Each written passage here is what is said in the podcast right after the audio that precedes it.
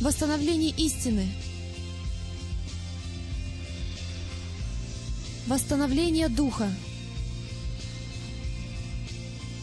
Динамичное и сильное поклонение. Объединение двух домов Израиля. Возвращаясь к корням нашей веры. Освобождая народы от традиций и доктрин человеческих. Служение, страсть к истине. Хорошо. Итак, Теперь мы переходим к третьей части учения под названием «Организационная структура Церкви первого века».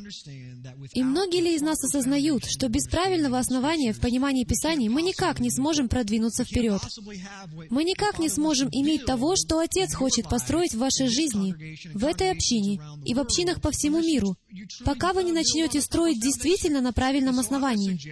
Поэтому я так полагаю, что в течение последних двух тысячелетий людям нравилось влазить в них своими топорами, своими лопатами и обтесывать основания, потому что они не совсем такие, как им хотелось бы, и они изменили основания. Дай нам достаточно времени, и мы разрушим все, да? И поэтому я предлагаю вам сейчас вернуться и проверить эти основания, и убедиться, что они построены точно так, как это говорит Писание. Так, чтобы когда на этом основании построили дом, он не упал. Окей? Поэтому мы перейдем к третьей части этого послания об организационной структуре Церкви первого века, Экклесии, собрания. Хорошо? Я хочу сделать краткий обзор, чтобы все понимали, о чем идет речь. Поэтому просто потерпите, пока я напомню некоторые вещи, о которых мы будем говорить. Мы выяснили, что все общины первого века формировались по образцу семьи. Роли первой церкви существовали в рамках иудаизма. Они их не выдумали, ни одной из них. Все роли исходили из иудаизма первого века. Апостолы, евангелисты, пасторы, учителя, пророки, проповедники — все это были роли в собрании первого века. Даже диаконы уже существовали внутри этой структуры. Мы узнали, что еврейская семья была самой важной, основополагающей частью религиозных кругов первого века. Основанием всей теории библейского учения о семье является иудейское учение о том, что дом важнее синагоги. А сегодня мы упустили из виду семью, упустили из виду дом. Папы уже не особо знакомы с Библией. Мамы знают Библию немного лучше, и они расстраиваются, что папы не учат этому детей, а дети берут больше знаний из школы, а мы знаем, что это нехорошо. И потом дома они начинают вести себя как язычники, от которых они научились в школе, и это приводит к неразберихе внутри церкви. А все потому, что мы не строим на правильном основании. Мы не знаем, какие бывают роли, какие бывают дары, как их использовать, когда их использовать, и что происходит, если кто-то использует их неправильно. Мы все это проходили. Мы узнали, что родители являются настоящими пастырями, что они исполняют функцию пастора в жизни своих детей. Это слово происходит от того же еврейского слова «харей», от которого происходит слово «тора». Слово «харей» — «яра», что значит «метать», «стрелять», «направлять» или «бросать», как стрелу в цель. И это как раз то, что мы стараемся сделать. Мы стараемся попасть в цель. Мы стараемся это сделать в каждой категории, которую вы можете себе представить. Если мы не попадаем в цель, это значит, что мы неправильно запускаем наши стрелы. И, конечно же, как родители, мы пытаемся это осуществить. Как слово «тора», так и слово «родитель» буквально обозначают «запускать». Родитель без Торы — это как пожарник без шланга. У пожарников должна быть вода. Невозможно потушить огонь без воды. Поэтому Тора является инструкцией для родителей, с помощью которой они запускают свои стрелы. Родители должны учить и направлять ребенка на путь, которым ему нужно идти. Мы говорили о женщинах в иудаизме. Женщины очень высоко ценились в иудаизме, особенно благодаря своим самым важным ролям жены и матери. В отличие от языческих культур, где женщин где женщин называли проститутками и всячески принижали, а в некоторых культурах их возвышали выше мужчин. И все было перепутано. В иудаизме же это было очень сбалансировано. Это было очень прекрасно. Это было очень по-библейски. Поэтому женщин привлекала идея обратиться в иудаизм, благодаря тому, что их взгляд на роль женщины был сбалансирован. От них не требовалось посещать синагогу, если это не входило в их роль, которую они играли в своих домах. От них не требовали соблюдения многих религиозных законов, но они были равнозначны мужчинам на всех уровнях, и принимали непосредственное участие в принятии решений. И я думаю, что в жизни каждого мужчины женщина играет важную роль в принятии решений. И каждый мужчина, который когда-либо принимал решение без жены, может рассказать, как неловко он потом себя за это чувствовал.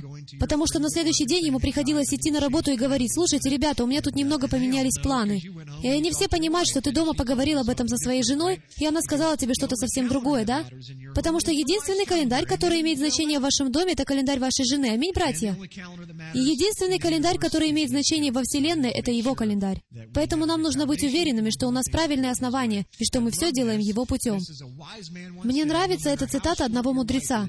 «Неважно, какого низкого роста твоя жена, наклонись и спроси у нее совета потому что она может дать тебе отличный совет. Мы выяснили, что общины первого века были известны за свою благотворительность и добродетель. Они были известны за свою любовь. На самом деле она была настолько безусловной, что меня поразило, когда я изучал церковь первого века. Я хочу рассказать вам короткую историю. По-моему, это было в третьем веке. В третьем или четвертом веке, которая действительно воплощает собой ту любовь, которую имели друг к другу ранние верующие.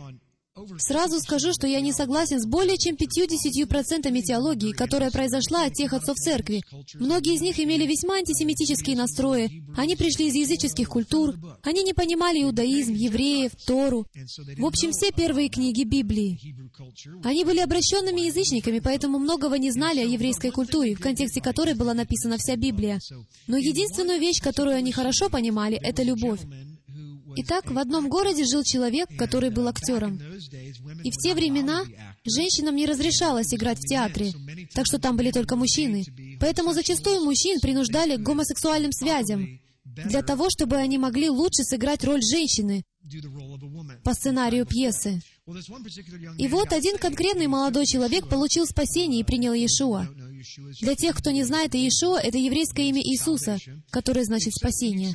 Он принял Иешуа и пошел к местным старейшинам, к совету старейшин по местной общины. Он встал под их руководство и спросил, что мне делать? Нужно ли мне продолжать быть актером или нет?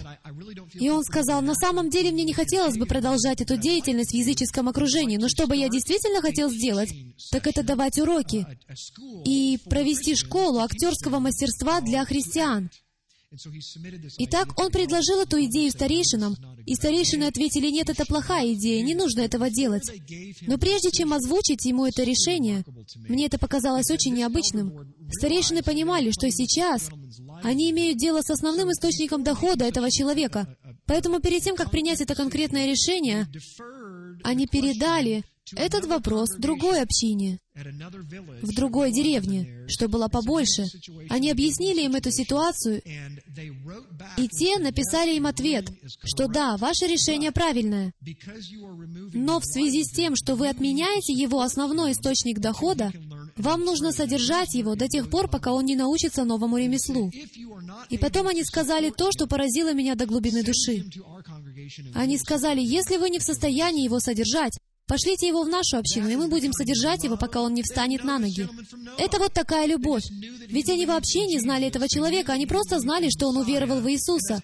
И это все, что им нужно было знать. Они были готовы принять его как верующего. Я вас уверяю, что в большинстве современных церквей по всему миру, если случится такая ситуация, они не скажут, «Хей, соседи, если не можете позаботиться о человеке, пришлите его к нам». Мы позаботимся о нем, пока он не встанет на ноги. Такого рода любовь и добродетель отсутствует в современном христианстве и отсутствует в большинстве религиозных кругов нашего времени. Это истинная любовь Агапы друг к другу, которая смотрит сквозь грех, сквозь ситуацию и видит человека. И мы еще больше поговорим об этом в течение следующих недель. Итак, милосердие и добродетель — это то, что было в церкви первых веков, и это то, чего нам не хватает. Мы рассматриваем структуру, да, это здорово. Мы смотрим на то, что делали апостолы, что делали диаконы, но что делают остальные люди? Мы любим. Вот что мы делаем. Так что если мы упускаем эту основу всей структуры любовь, то мы упускаем все остальное. Они соблюдали Тору, мы это знаем. Христианство было ответвлением иудаизма. Оно функционировало очень похожим образом с синагогами. Что интересно, христианство первого века называли сектой «Путь», назареями. Их также называли христианами, что буквально означало «мессиане». Как их называли поначалу, маленькие машихим. Знаете ли, которые всегда ходят там и всех любят. Вот от такого их необычного отношения и произошло это название «христиане». И оно было деноминацией иудаизма. Точно так же, как лютеранство или протестантизм. Не протестантизм, а различные деноминации, типа баптистов и других, они не отдельно от общего христианства. Они просто являются деноминациями внутри него. Христианство в первом веке было деноминацией иудаизма. Оно не существовало отдельно. Это нам так рассказали, что оно было отделено, но это не так. Они были абсолютно едины. При единственном различии, что одни из них признавали Иешуа. Они встречались в синагогах вместе с неверующими в Иешуа иудеями. И потом они встречались по домам в субботние вечера, уже только с апостолами и новообращенными. У них проходили собрания в синагогах по субботам, в шаббат, седьмой день по заповеди. И затем в субботу вечером они собирались по домам. Окей? Мы говорили о том, как их называли. Секта Путь, Назареи, христиане. Они встречались в синагоге, которую называли Бейт Кнессет, дом собраний. Поэтому не было нужды создавать новую структуру для собраний до тех пор, пока они все были евреями. А в первые десять лет все уверовавшие в Мессию были евреями. Поэтому им не требовалась новая структура, потому что они существовали в рамках синагоги. А когда впоследствии их прогнали из синагоги, когда потом в 70-х, 80-х годах произошло разрушение храма, после этого ввели Амиду, или еще это называют 18 благословений, или 18 молитв, что было, по сути, проклятием в синагоге. Амида буквально проклинала всех, кто верил в Мессию, а в синагоге находились как верующие, так и неверующие евреи. И ситуация на тот момент настолько накалилась, что к существующим 18 молитвам добавили еще и эту. По-моему, я не ошибаюсь в названии, 19-ю молитву против еретиков. И это тут же внесло разделение, потому что верующие не могли произносить проклятие сами на себя. И вот отсюда пошло разделение верующих и неверующих евреев. Но у них не было нужды в структуре. Поэтому, когда у них появились уже свои собрания, свои общины, то они унаследовали уже исторически сложившуюся структуру. Мы узнали основные роли, которые мы находим в Библии. Это апостолы, что буквально означает миссионеры, которые приносят послание в новую местность. Они были посланниками, те, кто был послан. Это точное значение на еврейском. Это пророки, которые провозглашали волю Божью в ситуациях. Это была их работа. Они произносили волю Божью. Было ли это пророчеством о будущем, о том, что еще только произойдет, или конкретным объяснением того, что означало Слово Божье в данной ситуации? Поэтому, когда апостол шел как миссионер и начинал проводить линию на песке, рассказывая истину и освобождая людей, то люди начинали приходить, и образовывалась маленькая община.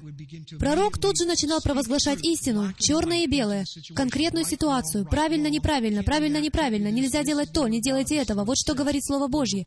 Это была задачей пророка. А евангелист затем ходил по тем местам и приводил еще больше людей, чтобы им послужили. И последний, но не менее важный, это был пастор-учитель. На прошлой неделе мы выяснили, что это не пятигранное служение, а четырехгранное, потому что слова «пастор» и «учитель» являются синонимами. Это пастух и рави. И рави, равуни — это учитель. А пастор происходит от слова «пашуа», что на еврейском означает «пастух». Потому что этим и занимается пастор, он пасет овец. И сказано, что пасторы являются и учителями. Невозможно быть пастором, не будучи учителем. Необходимо быть в какой-то степени тем, кого они называли рави, потому что раввины были теми, кто понимал Писание, кто мог его разложить, высветить, объяснить, использовать притчи и привести практические примеры применения в жизни людей. Многие раввины в первом веке были странствующими раввинами и посещали различные синагоги. Но в условиях первого века многие из этих учителей, которые возросли в Слове и укоренились по местной общине, начинали учить людей Слову Божьему. Мы также узнали, что все эти роли переплетены друг с другом. Павел говорил, что он апостол, но он также пророк и учитель. Так что он внутри всего этого. И я могу сказать, что он также прекрасный евангелист. Так кто же он? Апостол или учитель? Греко-римское мышление хочет все выстроить по категориям. Но мы не можем этого делать. Ты отец, ты же и муж, ты мать, и ты жена. И, возможно, ты также являешься тетей. Окей? Поэтому вы все вместе. Вы можете иметь один из каких-то даров, который является более фундаментальным. И немного позже я очень подробно пройдусь по всем дарам и ролям. И, проще говоря, я приведу вам характеристики, например, пророка, и другие различные описания этих ролей, а вы уже сможете сразу же определить, основываясь только на характеристиках, кто вы есть и что является вашим ДНК. Если поместная церковь или община не знает своей роли или своего дарования, то вы будете простым прихожанином. Вы будете просто поглощать и не будете играть никакой роли, как член тела. Поэтому на данный момент у нас работает только одна шестеренка. То есть очень малое количество людей в церкви по всему миру. И это правило 80-20, когда 20% людей выполняют 100% работы, а 80% не делают ничего. Та же ситуация и с даянием. 20% финансируют всю работу служения. Но так не должно быть. Каждый человек должен выполнять свою функцию в этом механизме который работает прекрасным путем, потому что каждый из вас обладает невероятными талантами, которые неизвестны, возможно, даже человеку, сидящему рядом с вами. Может быть, даже неизвестны вам самим, потому что никто никогда не дал вам возможности применить этот талант. Поэтому мы будем выявлять, что это могут быть за таланты. Окей? Мы узнали, что в общине первого века был Наси, что-то типа генерального директора общины, который дает направление на будущее мероприятия. Что-то типа директора, выполняющего главные административные функции. Также там был Цедаким, или кого мы сегодня называем диаконом. Цедаким происходит от еврейского слова «праведный». Они были слугами, потому что слово «праведность» всегда означало «исполнять» слово Яхвы, а слуги всегда исполняют. Поэтому диаконами были те, кто заботились о практической части служения, так чтобы те, кто трудится в Слове, как написано, не заботились о столах. Это было очень важной частью общины первого века. И также там был смотритель. В первом веке Хазан был очень похож на сегодняшнего пастора. Это была оплачиваемая позиция в синагоге, где смотритель читал Слово. Но в течение столетий Хазан перешел в лидера поклонения.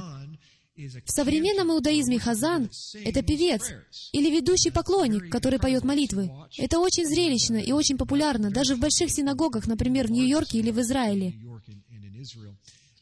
Но в те времена Хазан был смотрителем слова. Он вызывал вперед до семи человек, а сам стоял рядом. Они по очереди читали Тору, а смотритель проверял, так как он знал Слово, чтобы они читали правильно, и чтобы тот, кто истолковывает Слово, толковал его правильно. Так что ему платили зарплату для того, чтобы удостовериться, что Слово Божье подается должным образом, и что оно толкуется точно так же, как его толковали пророки. Итак, это было задачей смотрителя. Слово «смотритель», «старейшина», «епископ», «пресвитер» — это все одно и то же слово. Поэтому, если вам встречается деноминация, в которой употребляется слово «епископ», то это то же самое, что и пастор. Это все одно и то же слово.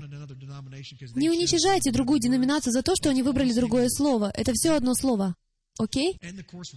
И, конечно же, Рави, искусный оратор и учитель Писаний.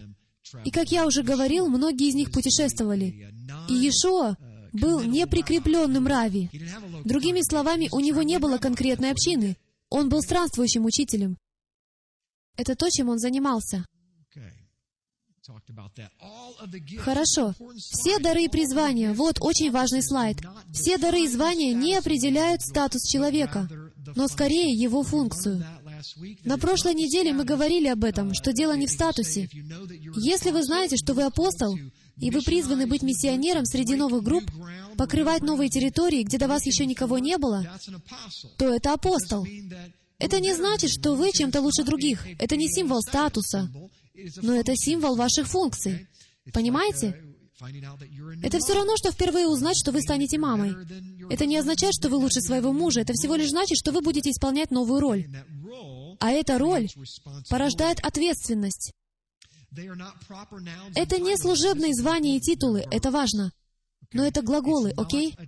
Это не титул, но это глагол. Это то, что я делаю. Если люди спрашивают, чем ты зарабатываешь на жизнь, я отвечаю, я руковожу общиной, я пастор, я служитель. Это не титул. Это не пастор Джим, пастух Джим, учитель Джим, носить Джим, епископ Джим, пресвитер Джим, старейшина Джим. Смысл не в этих словах, но в том, что я делаю. Я пасу. Вы это понимаете?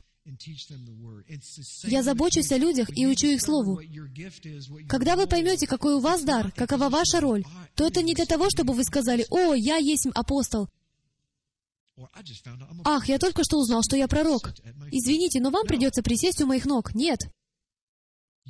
Это значит, что вы пророчествуете. Суть в самом действии. Окей? Итак, теперь, когда мы узнали, и это было просто повторением различных обязанностей и того, как примерно выглядела община первого века. Я бы хотел уделить некоторое время действительно трудным местам Писания, касающимся роли женщин, потому что мы уже говорили о роли женщин. И передо мной встала непростая задача — понять два стиха, которые мы сейчас рассмотрим, потому что они очень трудные с самого начала. Поэтому откройте, пожалуйста, свои Библии. Мы поговорим по первому посланию к Тимофею. И мы рассмотрим, о чем говорится во второй главе первого послания к Тимофею. Потому что, послушайте, роли мужчины и женщины, мужа и жены критически важны. Если мы не поймем, что является ролью женщины и мужчины внутри поместной общины, то уже не важно, кто такой апостол и чем занимается диакон. Нам нужно понимать, что входит в индивидуальные функции мужчин и женщин что нам можно делать, а что нельзя. Поэтому что я хочу сделать сегодня вечером, так это прояснить некоторые недоразумения в этом плане. Потому что если мы не разберем этого сейчас, то будут возникать недопонимания среди людей, будут приходить обвинения от врага. Я верю, что люди действуют согласно тому, во что они верят. Поэтому если мы изменим свою систему убеждений и обретем правильное библейское понимание, то будем действовать соответственно всему этому. Итак, давайте рассмотрим некоторые из самых сложных стихов, которые я нашел в Бритхадаша, в Новом Завете относительно роли женщин. В 1 Тимофею, 2 главе, с 11 по 13 стихи сказано, «Жена да учится в безмолвии со всякой покорностью, а учить жене не позволяю, не властвовать над мужем, но быть в безмолвии, Ибо прежде создан Адам, а потом Ева. Стих 14. «И не Адам прельщен, но жена, прельстившись, впала в преступление. Впрочем, спасется через чадородие, если прибудет в вере и любви и в святости с целомудрием». Что ж, на первый взгляд действительно создается такое впечатление, что здесь говорится, «Женщина, ты лучше помолчи, закрой свой рот, тебе нельзя высказываться, говорить и даже дышать во время собрания». Если взять только лишь голый смысл, вырванный из контекста, то именно это мы и получаем. И существует огромное количество деноминаций, которые не только верят в это, но и учат тому, что женщине нельзя говорить, нельзя учить, нельзя делать ничего, и при этом используют этот стих в подтверждение. Поэтому что я хочу сделать, так это показать вам немного из еврейской герменевтики, некоторый вспомогательный контекст. И давайте посмотрим, может быть, мы откроем здесь кое-что такое, что может слегка отличаться от того, что мы думаем. Кто из вас понимает, что когда мы читаем послание Павла, то мы не читаем обе стороны, которые переписываются? Мы не знаем, какие были заданы вопросы. Понимаете, они пишут Павлу и говорят, вот наши проблемы, этот человек сделал то, этот человек делает это, этот человек оскверняет, этот учит ложным доктринам, этот пытается красть деньги из казны и так далее и тому подобное.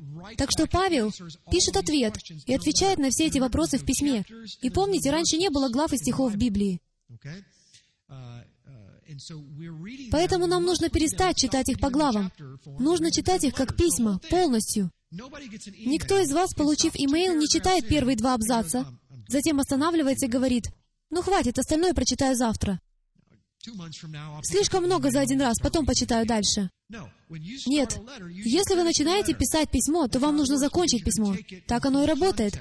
Потому что вы будете воспринимать в полном контексте значение этого письма. То же самое и в послании к Тимофею. Это письмо. Есть определенные ситуации, возникшие в этой церкви, в этой общине, и Павел отвечает на них. Итак, давайте вернемся и узнаем, является ли безмолвие действительным безмолвием, потому что некоторые ваши переводы просто ужасно неправильны в толковании слов, которые они дают. Слова, которые они там употребляют, не являются эквивалентами греческих слов в оригинале. Так что давайте это разузнаем. 1 Тимофею 2.11. Давайте прочитаем еще раз. «Жена доучится в безмолвии со всякой покорностью». Давайте разберем, что значит безмолвие, потому что, согласитесь, это же очень важно узнать, что означает это слово в оригинале, на семитских языках если мы собираемся жить согласно тому, что означает это слово. Означает ли это на самом деле, что женщинам нельзя говорить в собрании? Женщины, если это так, тогда вам нельзя даже шептать на ухо своему мужу. Значит ли это, что вы не можете разговаривать со своими детьми и сказать им, чтобы они не шумели? Написано же, в безмолвии нельзя ничего говорить. Как это исполнять? Кто принимает решение, что значит говорить? Что, если ты скажешь «Аминь», выйдешь ли за рамки дозволенного? Давайте разберемся. 1 Коринфянам 11.5. Здесь написано, «И всякая жена, молящаяся или пророчествующая, с открытой головою, я продолжу читать, «Постыжает свою голову, ибо это тоже, как если бы она была обритая». Я буду учить о покрытии головы и что все это означает по 11 главе 1 послания Коринфянам. Но сейчас я хочу заострить внимание на словах, выделенных голубым. Здесь сказано «всякая жена, молящаяся или пророчествующая». И судя по контексту этой главы, здесь говорится о женщине, молящейся и пророчествующей во время богослужения. И теперь у нас проблема, потому что Павел обращается к женщинам, говоря им, когда вы молитесь или пророчествуете публично во время собрания, если вы это делаете при этих условиях, то вы будете делать это несоответствующим образом. Поэтому один только этот стих уже говорит нам о том, что это расходится с тем, что написано к Тимофею. Стих послания к Тимофею не может говорить о том, что женщинам запрещено говорить, потому что в первом Коринфянам Павел допускает, что женщины, пророчицы, будут говорить. Потому что невозможно быть пророком и при этом не говорить. Тогда для этого понадобится возложение рук, чтобы исцелиться от немоты или что-то в этом роде. Пророк, само собой разумеется, должен говорить. И говорить публично, окей? Итак, давайте вернемся. Теперь мы прочитаем это в контексте. 1 Тимофею, 1 глава. Мы немного вернемся, потому что, помните, это же письмо. От чего отступив, некоторые уклонились в пустословие, желая быть учителями Торы, но не разумея ни того, о чем говорят, ни того, что утверждают. А мы знаем, что Тора добра, если кто законно употребляет ее. Это прекрасно понятно. Тора становится бременем, если употребляется незаконно. Это одно из самых больших ложных пониманий в Библии, из-за того, что многие верующие первого века использовали Тору неправильно. Если вы неправильно соблюдаете закон, то он становится для вас тяжким бременем, потому что вы становитесь связаны чем? Традициями и преданиями человеческими. Вот что вас связывает и тяготит. Грех и люди всегда. Вернемся в Эдемский сад. Там были всего три вещи, да? Это был враг, это был грех и ложь относительно Торы. Был дан закон, не есть от дерева. Враг их обманул, они согрешили, и это привело их к рабству. Это грех и человек, грех и враг через людей. Что ведет людей в рабство? Итак, вот что мы имеем. Здесь говорится о людях, которые претендуют быть учителями закона, но сами ничего в нем не понимают. Другими словами, у них есть дар учителя, они хотят учить, у них есть желание и стремление учить, но они не знают, о чем говорят. И потому что они не знают, о чем говорят, они вносят разделение. Разве мы не наблюдали подобное в своих церквях и, возможно, во всех церквях, которые когда-либо существовали? Кто-то приходит со своим пониманием Писаний, они чувствуют, что понимают, о чем говорят. И тогда учитель, такой же, как я или другой, о чем-то заявляет. Но из-за недостатка понимания и незнания предмета, они судят об этом предмете и вносят разделение в теле по поводу этого предмета, и при всем при этом они не понимают ни того, о чем говорят, ни того, что утверждают. Вот ситуация, о которой говорится в послании к Тимофею. Все понимают, о чем я говорю. Эти женщины, очевидно, это были женщины или одна женщина, которая стремилась быть учителем Торы в местном собрании, но она была некомпетентна. При этом она была не способна понимать, о чем говорит. И поэтому такие люди названы лжеучителями. Пожалуйста, оставайтесь со мной. Слово «безмолвие» в этом случае звучит как «хейсукия». «Хейсукия». Можете потом сами посмотреть его в симфонии Стронга под номером 2271. И если не ошибаюсь, оно связано с номером 2272. И вот что оно значит. И вы скажете, означает ли оно тишину. Здесь говорится, удлиненная форма сложного слова, возможно, производная от Г, 1476 и так далее. Но вот что оно значит. Должным образом сохранять свое место, сидячее, что значит по смыслу спокойно, невозмутимо, не возмущая других, тихо и мирно. И видите, что сделали переводчики? Я думаю, судя по многим переводам, они делали это с пристрастием, потому что если вернуться в те времена, когда эти писания переводились с оригинального формата, то женщины находились в весьма угнетенном положении. Им не разрешалось занимать никаких позиций и ничего подобного. Поэтому, естественно, невозможно было допустить такое местописание, если в вашей общественной культуре женщины находятся в рабстве и в цепях то нельзя допустить Писание, говорящее противоположное. Я сейчас никого не обвиняю, просто говорю, что, возможно, это было так.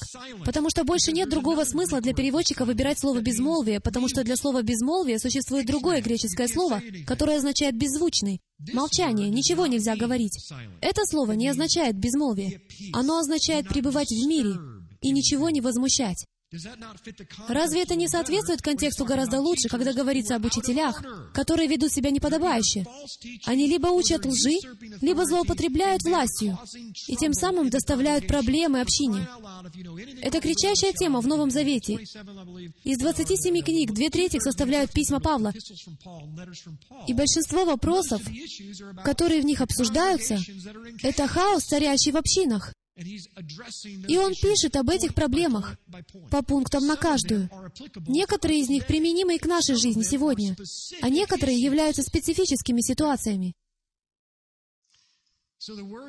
Итак, слово, которое здесь употреблено, «хейсукия», не значит безмолвие, но пребывать в мире, не нарушать спокойствие. Это же самое слово используется в этой же книге девятью стихами ранее. И вот как звучит это место. «За царей и за всех начальствующих, дабы проводить нам жизнь тихую и безмятежную во всяком благочестии и чистоте». Теперь скажите мне, если мы переведем это слово как «безмолвие», что значит нам ничего нельзя говорить, то, судя по этому отрывку девятью стихами ранее, нам всем нельзя ничего говорить. Вы все должны проводить жизнь тихую и безмолвную. Вот придет кто-то в вашу церковь с псалмом, с гимном или пророческим словом, но вы не можете ничего сделать, никому нельзя ничего делать, потому что вы должны проводить жизнь тихую и безмолвную. Но знаете что? Я, в принципе, не против этой идеи. Потому что мне кажется, что чем меньше мы говорим, тем меньше проблем мы создаем, и меньше раним людей. Потому что смерть и жизнь во власти вот этого, во власти языка. Некоторые из нас не знают, как сказать что-нибудь приятным образом. Мы не знаем, как любить людей своими словами.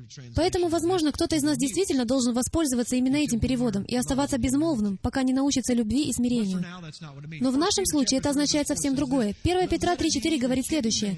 «Но сокровенное сердце человек в нетленной красоте кроткого и молчаливого, в английском спокойного духа, что драгоценно перед Богом». Здесь снова используется то же самое слово. Стронг 2272, что еще раз доказывает, что всякий раз перевод этого слова говорит о спокойствии, говорит о кротости, о сокрушенном духе, говорит о ком-то, кто просто пребывает в мире, в шаломе, как мы уже говорили, не о том, кто молчит и кому нельзя говорить. Мы также находим это слово в Танахе, в еврейских писаниях, которые мы называем Ветхим Заветом. Исайя 66.2 говорит следующее. «Ибо все это заделала рука моя, и все сие было, говорит Яхве. А вот на кого я презрю, на смиренного и сокрушенного духом, и на трепещущего перед словом моим». Это то же самое слово. Стронг 2272 в греческом в Септуагинте. Септуагинта — это греческий перевод Ветхого Завета. Аллилуйя! Слава Богу за то, что за 200 лет до рождения Мессии появился греческий перевод Ветхого Завета. Почему это так важно для вас, изучающих Библию? Потому что если вы захотите узнать, что означает слово в первоначальном еврейском мышлении Нового Завета, то можете взять номер симфонии Стронга и идете на LLX+, что является септуагинтой с номерами Стронга, и печатаете там, в программе Библии, или прямо в самой книге. Вы вбиваете туда 2272, и программа покажет вам каждый отдельный случай, когда это слово используется на греческом в Ветхом Завете. А оттуда вы можете также посмотреть это слово на еврейском, и будете знать совершенно точно, что оно означает в изначальном понимании, а также то, чего это слово никогда не означало. Ни разу. И оно означает быть смиренным, быть миролюбивым и быть хорошим. Так что правильный перевод должен звучать так. 1 Тимофею 2.11 говорит следующее. Это 1 Тимофею или 2 Тимофею? Наверное, опечатались в прошлый раз. Пусть женщина учится в спокойствии, с кротким, сокрушенным и покорным духом, не нарушая ход служения. Почему? Потому что в той конкретной ситуации была одна женщина, как минимум одна, и я думаю, что всего одна, которая нарушала спокойствие, желая учить. Она была в заблуждении и учила ложным вещам либо своего мужа, либо группу мужчин. И она распространяла на них власть не библейским путем. И Павел говорит, нет, так не пойдет, этого не должно быть. Вам нужно сказать ей, чтобы она перестала говорить то, что она говорит. Ей нужно войти в дух спокойствия и кротости и не возмущать общину. Вот о чем он говорит в 1 Тимофею 11 главе. Теперь, ситуация усложняется. Давайте продолжим. Следующий стих, 1 Тимофею 2.12. «А учить жене не позволяю, не властвовать над мужем, но быть в безмолвии, что, как мы только что выяснили, означает быть в спокойствии, сохраняя свое место. Ей нельзя подскакивать посреди собрания, проявлять неуважение к раввину и говорить, «Ты не прав, я думаю по-другому, я хочу задать вопрос». Как действовали язычники в своих культах проституции и во всем, чем они там занимались. У них всегда все было в полном беспорядке. Но этого не должно было происходить в собраниях первого века. Но на что я бы хотел обратить особое внимание, это на фразу, что женщина не должна властвовать над мужчинами. Большинство из вас уже слышали это место Писания. И в основном мы слышали, что женщинам нельзя быть пасторами, нельзя быть старейшинами, нельзя быть диаконицами, нельзя иметь хоть какой-то вид власти над мужчинами. И при этом использовалось это слово эта фраза, этот стих. Хочу вас заверить, что это абсолютно вырвано из контекста. Во-первых, я знаю наверняка, что этого не может быть, потому что евреи, а еврейским женщинам в первом веке разрешалось быть учителями и старейшинами и занимать лидерские позиции.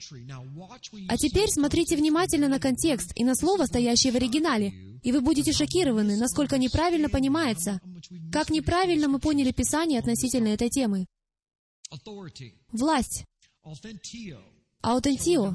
Симфония номеров Стронга номер 831. Это единственный раз во всей Библии, когда используется это слово. Как часто Павел писал о власти? Hello. Да постоянно он пишет о власти.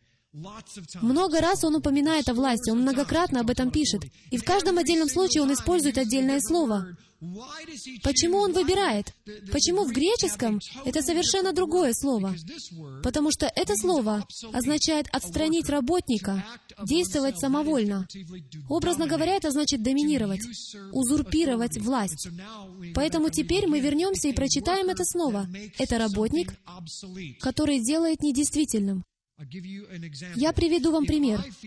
Если я чувствую от Руаха, от Святого Духа, что наша община должна идти в определенном направлении, и руководящий состав нашей общины верит, что мы должны двигаться в определенном направлении, и вдруг женщина поднимается, нарушает ход служения и начинает вводить произвол в собрании, будь это публичное заявление или нашептывание в чье-то ухо, где-то на заднем плане, распространяя лашон ара, злой язык, сплетни, и разрушать работу лидеров, то это делает работу руководящего состава недействительной. Понимаете это? Это узурпирование власти, которую Бог не давал этому человеку. Будь это мужчина или женщина, для него будет употреблено это слово. Это убийственное слово. Это слово связано с убийством. Оно связано с глубоким осквернением сексуальности. Мы увидим это через короткое время. Это настолько демонический вид власти. И это вообще никак не практикует библейскую власть. Это слово никогда не использовалось в истории древнего мира в значении какого-либо вида правильной власти. Оно всегда использовалось в контексте реально демонической власти. Убийство — вот настоящая идея этого слова. Поэтому это привнесет совершенно другой контекст, совершенно другой вывод, который мы сделаем из этого. Это единственное место в Библии, где используется это слово. В любом другом контексте в греческом существует 49 разных терминов, которые можно использовать для понятия «власть», различных существительных, прилагательных, глаголов и так далее. Но экзосия — это самый распространенный термин, который использовался в греческом языке для обозначения власти. Он просто означает законная, легальная власть, сила выбора, сделать как угодно. Если у вас есть такая власть, сила правления правительства — это экзосия. Также это власть, которую кто-то получает от другого. Поэтому, если кто-то назначает вас быть сенатором, или участницей Конгресса, или пастором, учителем, или кем бы то ни было, и эта власть передается вам от кого-то другого, то будет употребляться это слово. Каждый раз, когда Павел говорит в Бритхадаша, в Новом Завете о власти, то это слово используется в 95% всех случаев. Почему тогда здесь использовалось другое слово? Потому что если это означало, что женщина не может иметь власти, библейской власти над мужчинами, то использовалось бы вот это слово. Нельзя было бы использовать другое слово, это было бы невозможно. Потому что если использовать это другое слово, то по умолчанию это будет означать, что речь идет не о законной библейской власти. Вам это понятно? Поэтому у нас есть подсказка в виде самого слова, которое он выбрал в его значении. В старой латинской версии Библии со второго по четвертый века вот каким был их перевод или интерпретация этого стиха. «Я не позволяю женщине ни учить, ни доминировать над мужчиной». Это совсем другое, чем иметь духовную власть. Доминировать. Это все еще не совсем точный перевод, но уже ближе к настоящему значению этого слова. А теперь посмотрите вот на что. За 600 лет после Рождества Христова слово «власть» использовалось примерно 40 тысяч раз. 330 раз использовалось это слово. И знаете, что оно значит? Вот что оно значит. Если взять все 330 раз, когда оно использовалось за 600 лет, со времен Иешуа, каждый раз оно имело следующее значение. Аутентиен означало следующее. В форме существительного глагола и прилагательного. Преступное руководство. Злоумышленник. Тот, кто убивает собственными руками и языком. Самоубийство. Женщины, которые могут принуждать своих наложников мужчин к домашнему и сексуальному служению. Очень популярно в первом веке. Кровосмесительный секс и убийства, религиозные сексуальные оргии, доминировать, контролировать, ограничивать и тиранить. Кто-нибудь может мне показать что-то, что хоть отдаленно связано с библейской властью? Это демонический, смертоносный дух власти. Вот что это такое. Поэтому, когда мы рассматриваем это с этой точки зрения, то видим серьезную проблему. Послушайте, мы недооцениваем. Мы верим, что наше поколение распущено морально и сексуально. Дамы и господа, я хочу вам сказать, что мы даже и близко не стоим с тем, что происходило в первом веке в некоторых языческих городах. То, как они себя вели, это Содом и Гамора. Поэтому я хочу показать вам, просто чтобы вернуть вас в контекст того, что здесь происходит. Я хочу показать вам 2 Петра, вторую главу, чтобы вы имели представление о проблеме, с которой сталкивались церкви первого века, особенно в Коринфе, о чем мы поговорим чуть позже. 2 Петра 2.1. Были и лжепророки в народе, как и у вас будут лжеучители, которые введут пагубные ереси, и, отвергаясь искупившего их Господа, навлекут сами на себя скорую погибель. Так что здесь мы видим, что будут лжеучители. И 14 стих. «Глаза у них исполнены любострастия и непрестанного греха. Они прельщают неутвержденные души. Сердце их приучено к любостяжанию. Это сыны проклятия. И в 18 стихе, «Ибо, произнося надутое пустословие, они уловляют в плотские похоти и разврат тех, которые едва отстали от находящихся в заблуждении. Поэтому, друзья, что здесь происходило? Это что эти лжеучители уловляли людей, которые обратились из язычников и действовали как учители закона, потому что это стало сильным движением в первом веке. Это новая секта иудаизма, которую называли «Путь». В одном только Ефесе спасли сотни тысяч людей, так что все закрутилось весьма серьезно. Это было пробуждение.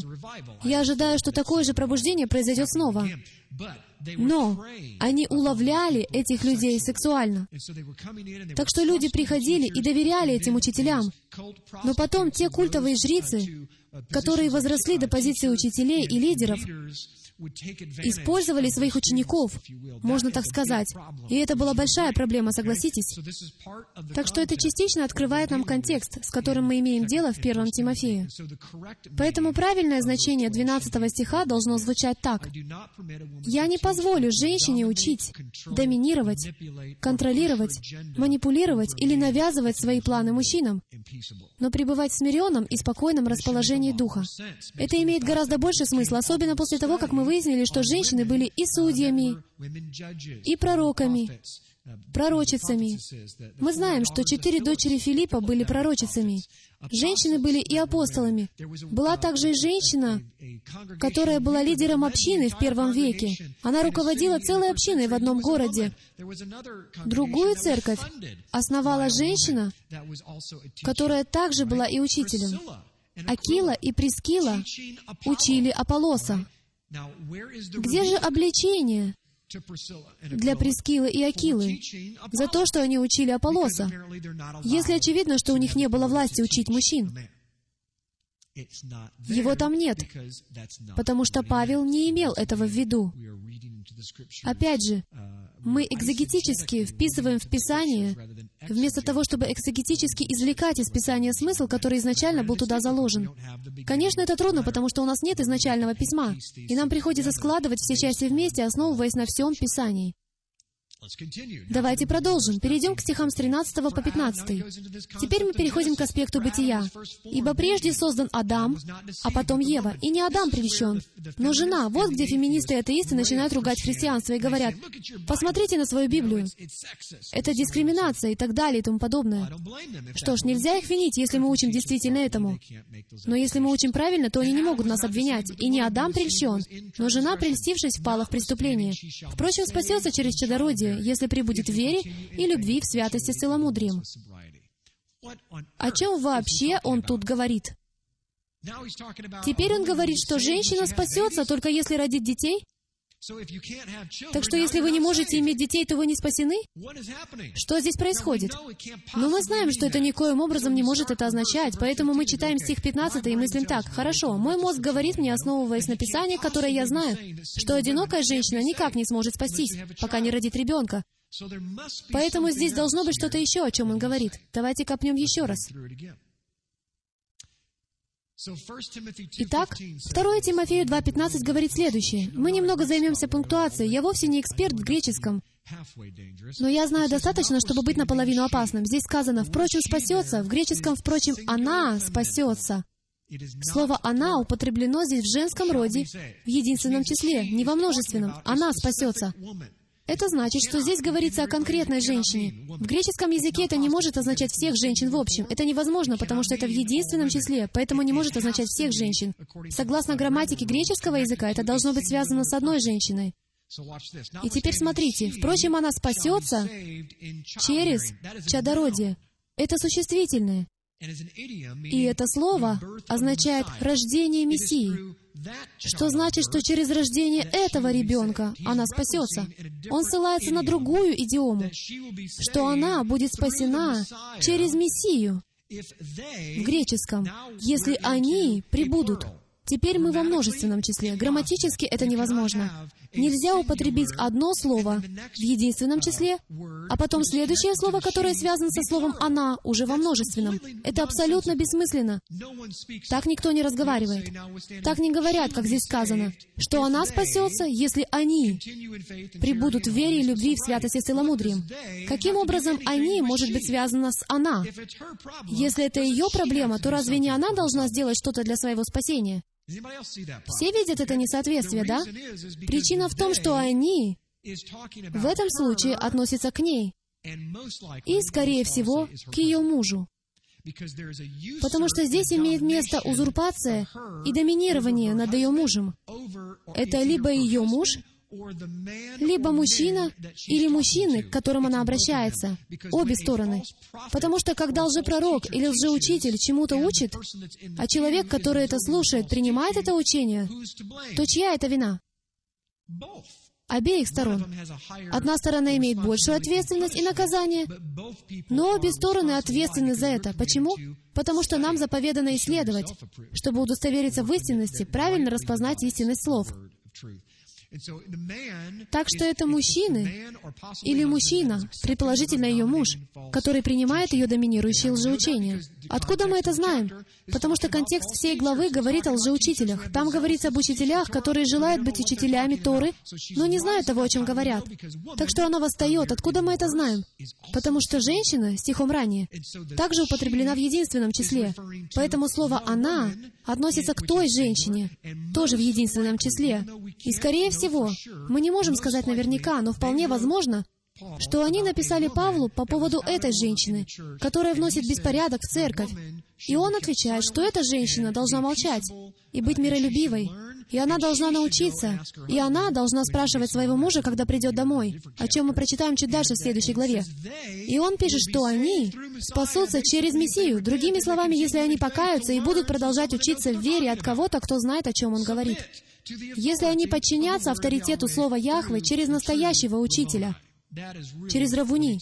Вот о чем он действительно говорит, о настоящих учителях, Рави, об учителях слова. Поэтому давайте теперь еще раз прочитаем это в контексте. Жена доучится в спокойствии, со всякой покорностью, а учить жене не позволяю ложным вещам, не властвовать над мужем, но пребывать в спокойном, кротком расположении духа. Ибо прежде создан Адам, а потом Ева. Почему он, кстати, приводит этот пример? Потому что Ева попала под обольщение и потом научила этому своего мужа. Видите, какую связь он тут проводит? Вот что повлекло падение Адама вместе с Евой. Поэтому Ева... Здесь не идет речь о спасении Евы через Мессию, потому что на тот момент она уже мертва. А он говорит о чем-то в настоящем, а также о будущем времени. Так что он приводит нам пример, ибо прежде создан Адам, а потом Ева.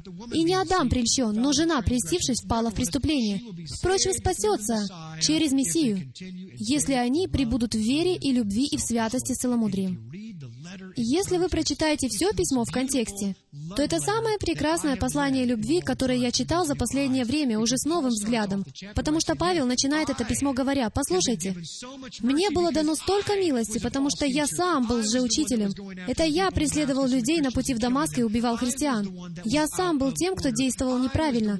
Я был тем, кто натворил столько плохих вещей. Это я вводил людей в заблуждение, но Отец излил на меня свою милость. Также и эти женщины, когда они выходят из своего языческого прошлого и желают быть учителями закона, но не знают, что делают, проявите к ним милость, чтобы им спастись. Если они прибудут, он не вышвыривает их из церкви, он проявляет к ним такую же милость и сострадание, какие были даны ему. Но он дает им наставление. Учитесь. Будьте смиренными. Осознайте, что вы пока ничего не понимаете в том, о чем говорите. Успокойтесь немного, подчинитесь власти. Пойдите домой и спросите своего мужа, побудите его изучать Слово. Расставьте все на свои места. Вот о чем говорит Павел. Вся речь о правильном порядке. Вы это понимаете? Это дало вам более глубокое понимание? Как много церквей сделали женщин бесправными только лишь из-за этого стиха, потому что мы не читаем контекст и не понимаем своих еврейских корней.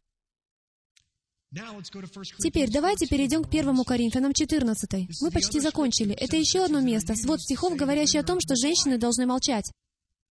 Это действительно так звучит. Жены ваши в церквах да молчат, ибо не позволено им говорить, а быть в подчинении, как и закон говорит. Если же они хотят чему научиться, пусть спрашивают о том дома у мужей своих, ибо неприлично жене говорить в экклесии, в церкви. Итак, во-первых, будучи учителем Торы, я все проверил. Здесь же так написано. Павел, Равин. Его еврейское имя звучит как Шаул. Он сидел у ног Гамалиила, великого учителя на те времена. И для того, чтобы учиться от него, нужно было знать весь Танах наизусть, слово в слово. 39 книг, дамы и господа. Вот почему Яхве избрал его. Написано, что он был наиболее ревностный из всех своих собратьев. Он знал все наизусть. Поэтому, если кто-то и знал Тору, то это был Павел. Вы согласны? Поэтому, если Павел говорит, послушайте, нужно, чтобы женщины молчали, как и написано в законе, то, дамы и господа, лучше разыскать это место в законе. Есть ли там такое повеление? Нет. Там этого нет. Так о чем же он говорит? Он не ссылается на повеление молчать, но он ссылается на концепцию или принцип главенства, на принцип подчинения власти, на роли мужа и жены. Вот на что он указывает, а не на то, чтобы молчать. Потому что нигде в Торе нет таких указаний. Женщина, сядь, молчи, и пусть мужчина, который тоже зачастую делает все не так, учит тебя о том, чего не знает сам. Я не ожидаю от женщин аминь, я просто подкалываю нас, мужчин. Хорошо. Давайте прочитаем это в контексте. Давайте прочитаем предыдущий стих. Это даст нам небольшое представление. 1 Коринфянам 14.33 говорит, «Потому что Бог не есть Бог не устройства, в английском замешательства, но мира. Так бывает во всех церквах у святых». И потом он говорит, «Жены ваши в церквах да молчат». Наблюдайте связь? В церкви Коринфа не устройство. Если вы что-либо знаете о Коринфе, то должны знать, что они были очень беспорядочной общиной, окей? Я не знаю, насколько ваша церковь в беспорядке, насколько в беспорядке вы сами, но это не идет ни в какое сравнение с церковью в Коринфе. В одном только Коринфе было тысяча культовых проституток. Тысяча культовых проституток. Язычество и сексуальная аморальность в церкви Коринфа просто зашкаливали. И в связи с тем, что выходцы из язычников занимали лидерские позиции гораздо быстрее и превышали количеством еврейских лидеров, то это становилось проблемой. Важный момент в первом веке. И тогда царила большая неразбериха. Все первое послание к Коринфянам говорит о порядке в церкви. Весь контекст говорит о дарах Духа, о пророчестве и говорении на языках, и об истолковании языков, и дает наставление, чтобы когда пророчествуют, то пророчествовали по очереди. Если говорят на языках, то по очереди, вместе с подобающим истолкованием. Он говорит о порядке, о порядке, еще раз о порядке. Он говорит, пусть у вас не будет неустройства, и вдруг бац, женщины ваши домолчат. Интересно, почему? Многие из них, возможно, вышли из языческого оккультного общества блудниц, где царил только хаос. И потом они пришли в церковь и начали создавать проблемы. Я хотел бы подчеркнуть одно слово, где говорится «ваши» жены. Кто-нибудь видит это? Здесь не написано. Это не общее письмо для всех. Это письмо для церкви в Коринфе. Да, там есть общие принципы, которые мы можем использовать и сегодня, потому что слово Яхве вечно по своему значению. Но помните, что Новый Завет — это пояснение. Это письма с инструкциями. И они написаны реальным людям с реальными вопросами. Теперь мы начинаем понимать, что вся глава говорит о порядке в собрании, чтобы не было хаоса. Это указание к конкретной ситуации в Коринфе относительно их женщин, которые поднимались, претендовали на лидерство и подавляли мужчин. И он говорит, нет, такого быть не должно. Пусть они сядут и спросят дома у своих мужей. Почему? Потому что они мешают служению. Нельзя делать этого посреди служения. Вы это понимаете? Поэтому, когда мы смотрим на эти места Писания в контексте, то понимаем, что роль женщин идентична роли мужчин. Я хочу сказать, что единственная причина, почему мы не видим большего количества женщин в лидерских позициях и использующих свои дары, заключается в двух вещах. Первое очень практическое. Потому что Ева согрешила, и ей нужно рожать детей, и это означает, что ее главная позиция Ее главное предназначение в жизни, высшее призвание на планете Земля — это быть мамой. И в связи с тем, что она полагает всю свою жизнь на то, чтобы быть мамой, это мешает ей основательно изучать Слово и занимать лидерские позиции и все такое, потому что ее лидерство распространяется на ее детей, чтобы быть хорошей мамой. Она полностью вкладывается в своих детей всем сердцем и душой. И вторая причина в том, что мужчины подавили женщин во всех культурах, и так было на протяжении длительного времени. И многие христиане использовали этот набор стихов, чтобы их подавлять. Что еще интересно в этом конкретном контексте относительно этой темы? Это что есть некоторые толкования, которые говорят, что женщина может быть пророчицей и может пророчествовать, но только мужчина-пророк может выносить суд. Потому что именно мужчинам Бог дал власть. И женщина не должна иметь власть над мужчиной. Есть такие толкования. Итак, что же говорит ваш пастор? Вот что говорю я. Я говорю, согласно Писаниям, что мужчина и женщина сотворены равноценными. Точка. Женщина может учить, может быть ашером, диаконом, старейшиной. Она может быть учителем, пророком и апостолом. Нет никакой разницы, потому что с точки зрения Яхвы человек это муж и жена. Вы одно. Вы не отделены от вашего мужа или жены. Вы едины. И с его точки зрения не существует никакого пола. Разве Павел не говорит нам об этом? Нет ни грека, ни римлянина, ни раба, ни свободного, ни иудея, ни язычника. Это все одно в теле Мессии. Поэтому не может быть так, чтобы апостол Шауль говорил, что нет больше ни мужчины, ни женщины, а потом вдруг говорил, что есть разница между мужчиной и женщиной. Вы это понимаете? Поэтому, когда мы движемся вперед, как община, и если кто-то из вас, кто это сейчас смотрит, только начинает общину, необходимо понять, что как мужчины, так и женщины должны играть в этом огромную роль. В основном именно женщины больше всего ободрили меня в моей роли. Если я подавляю женщин, то я подавляю себя. Потому что в большинстве случаев именно женщины бывают более чувствительными к руаху, чем мужчины. И они более послушны и полны сострадания, милости и любви, чтобы мягко и нежно сказать истину. В то время как мужчины во множестве раз не обладают духовной силой, даже чтобы изучать Слово, не говоря уже о том, чтобы открыть в себе духовный дар и использовать его надлежащим путем. Поэтому, когда мы начнем понимать эту структуру и эти роли, то вот что произойдет. У нас начнут расцветать цветы во всех сферах. Наш механизм начнет вращаться, как будто мы смазали его маслом, после того, как он стоял заржавевшим в течение двух тысяч лет. И мы возьмем молоточек и немного по нему постучим. Это может быть неприятно, может быть больно, это может оскорбить вашу теологию. Может быть, вы выросли в таком учении, что женщинам не разрешается учить, и вы сейчас злитесь на меня. Не злитесь на меня, злитесь на Слово. Я просто объясняю его значение. Настало время, когда нам нужно подняться и войти в зрелость, и стать членами экклесии, поместной общины, в которой каждый играет свою роль. И пальцы, и рука, и нога, и даже обувь здесь важна. Попробуйте походить по пустыне без сандалий. Давайте вместе встанем. Мы хотим высвободить людей, чтобы они делали то, к чему Яхва их призвал. И единственный путь, как мы можем это сделать, это понять организационную структуру Экклесии первого века. Не знаю, как вы, но я хочу ту силу, которая была в первом веке. Когда мы возлагаем руки на людей, я хочу, чтобы они исцелялись. Не просто, чтобы мы говорили, что Яхве использовал нас, но чтобы мы могли сказать, что Он — великий Бог, и что Он движется на этом месте. Аминь и аминь. Давайте помолимся. Отец Яхвы, большое спасибо за Твое величие, за силу, за Твой мир, Твой шалом. Господь, мы просим Тебя, чтобы, несмотря на то, что люди, которые любят Тебя, неправильно понимают Твое Слово, чтобы каждый раз совершалась Твоя воля. Мы можем подавлять истину. Мы можем опускать ее, как буек в воде.